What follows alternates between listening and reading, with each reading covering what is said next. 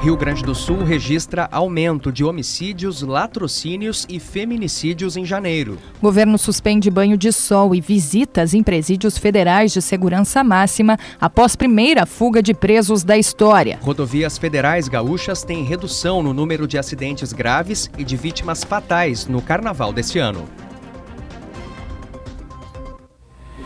Correspondente gaúcha Serrana Solar. Pedro Quintana e Yasmin Luz. Muito boa tarde, agora são 12 horas e 52 minutos. A temperatura é de 27 graus na capital. Na contramão do que foi visto nos últimos meses, o número de homicídios aumentou em janeiro no Rio Grande do Sul. Os dados foram divulgados há pouco pela Secretaria de Segurança Pública. Os casos de assassinatos passaram de 163 para 187 na comparação com janeiro do ano passado. Representa um avanço de 15%. Com relação aos latrocínios, que são roubos com morte, foram quatro episódios em 2024 contra três no ano anterior uma elevação de 33%. No mesmo período, houve 12 casos de feminicídios nesse ano, contra 10 em 2023, um aumento de 20%. O Ministério da Justiça suspendeu até amanhã o banho de sol e as visitas sociais nos presídios federais de todo o país. A medida foi tomada após, após dois detentos escaparem da Penitenciária Federal de Mossoró, no Rio Grande do Norte. Foi a primeira fuga registrada na história do sistema penitenciário federal, inaugurado em 2007. 2006. Nenhum dos presos foi recapturado até agora. A portaria também suspende a visita de advogados e atividades de assistência educacional, laboral e religiosa, com exceção dos atendimentos emergenciais de saúde. Apesar de a portaria estabelecer que as suspensões devem durar somente dois dias, as medidas poderão ser prorrogadas por tempo indeterminado. O Brasil mantém hoje cinco presídios federais de segurança máxima em funcionamento. O ministro da Justiça Justiça, Ricardo Lewandowski, determinou o afastamento da direção do presídio de Mossoró e a nomeação de um interventor. Temperatura de 27 graus em Porto Alegre, 23 em Caxias do Sul, 25 em Santa Maria, 26 em Pelotas e Rio Grande e 22 em Passo Fundo. Cleocum atualiza a previsão do tempo para as próximas horas. Hoje à tarde, a expectativa é de um aumento na quantidade de nuvens em praticamente todas as áreas do estado, mas principalmente chama a atenção o aumento de nebulosidade na metade norte, que traz para o final do dia pancadas de chuva nas áreas de divisa com Santa Catarina, mas principalmente chuvas mais volumosas acontecendo entre o Alto Uruguai, Planalto e a parte norte da região missioneira. Em todos os prognósticos, em todas as simulações, a tendência é um tempo bastante instável amanhã, com chuva na maior parte do estado do Rio Grande do Sul. Serrana Solar, a minha escolha certa.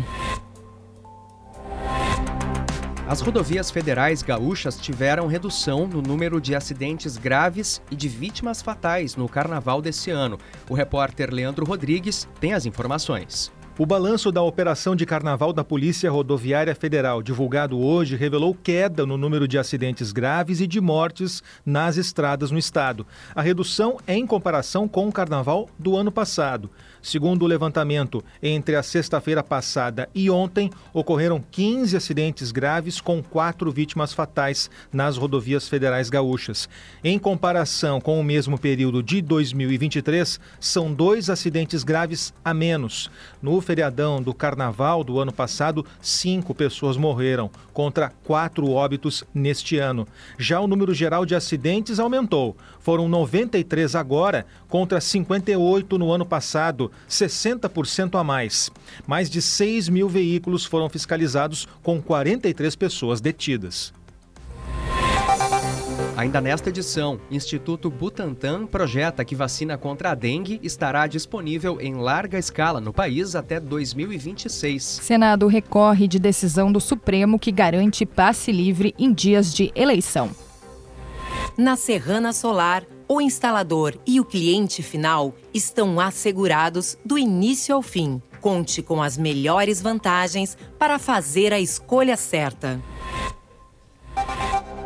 Foi identificada como Maria Gualbertina de Borba de Melo, de 65 anos, a mulher vítima de feminicídio na manhã de hoje em Viamão, na região metropolitana.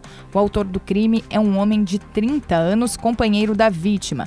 Ele foi preso em flagrante saindo da casa com uma faca na mão. O homem possui antecedentes, inclusive por agressão contra uma mulher em 2011, além de roubos. Para comunicar casos de violência contra a mulher, ligue para o telefone 180 do governo federal ou contate o Disque Denúncia pelo 181.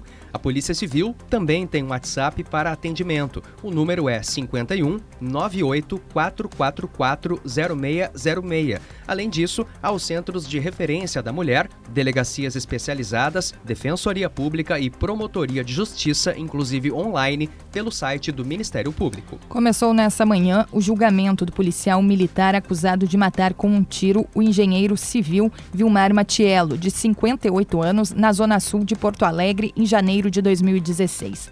O engenheiro não obedeceu a uma ordem de parada da viatura e passou a ser perseguido. Segundo o Ministério Público, o procedimento de Jonathan André Baranoski Tonin foi errado. Ele responde em liberdade por homicídio simples e tentativa de homicídio, pois um amigo do engenheiro também estava no carro. Tonin segue atu atuando na Brigada Militar. A defesa sustenta que o policial agiu em legítima defesa. O delegado regional da Serra, Augusto Cavalheiro Neto, afirmou à Rádio Gaúcha nessa manhã que Caxias do Sul recebeu o reforço de um delegado e cinco agentes da Delegacia de Homicídios de Porto Alegre. O motivo é o aumento dos casos de assassinatos no município. Até ontem foram 28 homicídios em Caxias em 2024. O delegado relatou também que um integrante de cada delegacia distrital foi realocado para acompanhar as investigações que estão em andamento. A cidade de Santa Maria registrou no final dessa manhã mais um assassinato. É o quinto em menos de 24 horas. Cauã Batista Rodrigues, de 19 anos, foi baleado durante operação do Batalhão de Choque da Brigada Militar no bairro Bonfim. Ele estava com outros homens que também são suspeitos de envolvimento em um dos homicídios. Três pessoas foram detidas. A suspeita é que os casos tenham como motivação o tráfico de drogas. Agora em Porto Alegre, 27 graus, 12 horas 58 minutos. Serviço. O cartão cidadão das famílias que ingressaram no programa Devolve ICMS em janeiro estará disponível para retirada a partir de hoje. É possível retirar o cartão já carregado com o pagamento da última parcela em todos os municípios gaúchos de segunda a sexta-feira, de acordo com o horário de funcionamento de cada agência. Começou hoje o cronograma de cortes programados de energia elétrica em vários bairros de Porto Alegre pela CE Equatorial. Os desligamentos estão agendados para acontecer até domingo domingo. O período de interrupção deve variar entre 3 e 6 horas, dependendo do local. A lista completa com os bairros afetados pode ser conferida em GZH vacina contra a dengue desenvolvida pelo Instituto Butantan, que está atualmente em fase de testes, deve ser disponibilizada para a população até 2026. A afirmação foi feita pelo virologista Maurício Lacerda Nogueira, um dos coordenadores da pesquisa, em entrevista ao Gaúcha Atualidade nessa manhã. Ele informou que ainda falta resolver questões regulatórias que precisam ser definidas com o Butantan e a Anvisa. Independente uh, da vacina do Butantan ou a vacina que esteja disponível no momento, uh, uma epidemia de dengue não vai ser resolvida com uma vacina agora. Né? Nós temos outros problemas para verificar agora. Mesmo que nós tivéssemos vacina para o Brasil inteiro, você demora três a quatro meses para vacinar. O Brasil já registrou até o momento 84 mortes e mais de 524 mil casos suspeitos de dengue são investigados. Em instantes, em visita ao Egito, o presidente Lula defende mudanças no Conselho de Segurança da ONU e cessar fogo na faixa de Gaza. A decisão do Supremo Tribunal Federal de obrigar o poder público a oferecer passe livre em dias de eleições já em 2024 está sendo contestada pelo Senado. Em um recurso à corte, o Senado pede que os custos da medida fiquem a cargo da Justiça Eleitoral e solicita mudanças no veredito. Em 2022, o passe livre em eleições se tornou um debate nacional e acabou judicializado. O presidente Lula afirmou em declaração no Egito que os países membros do Conselho de Segurança das Nações Unidas devem defender a paz e não fomentar a guerra. Em pronunciamento após encontro com o presidente egípcio Abdul al-Sisi no Cairo, Lula defendeu mudanças no órgão da ONU. É preciso que tenha uma nova geopolítica na ONU. É preciso acabar com o direito de veto dos países.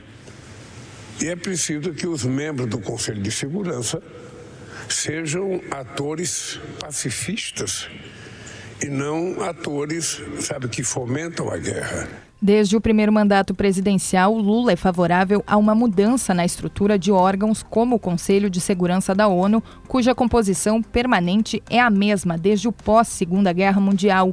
Lula defendeu ainda um cessar-fogo definitivo para permitir a entrada de ajuda humanitária na faixa de Gaza. O presidente também repetiu que o Brasil é contrário à tentativa de deslocamento forçado do povo palestino promovida por Israel. Serrana Solar, a minha escolha certa. Você encontra o correspondente Gaúcha Serrana Solar na íntegra em GZH. A próxima edição será às 18 horas e 50 minutos. Boa tarde.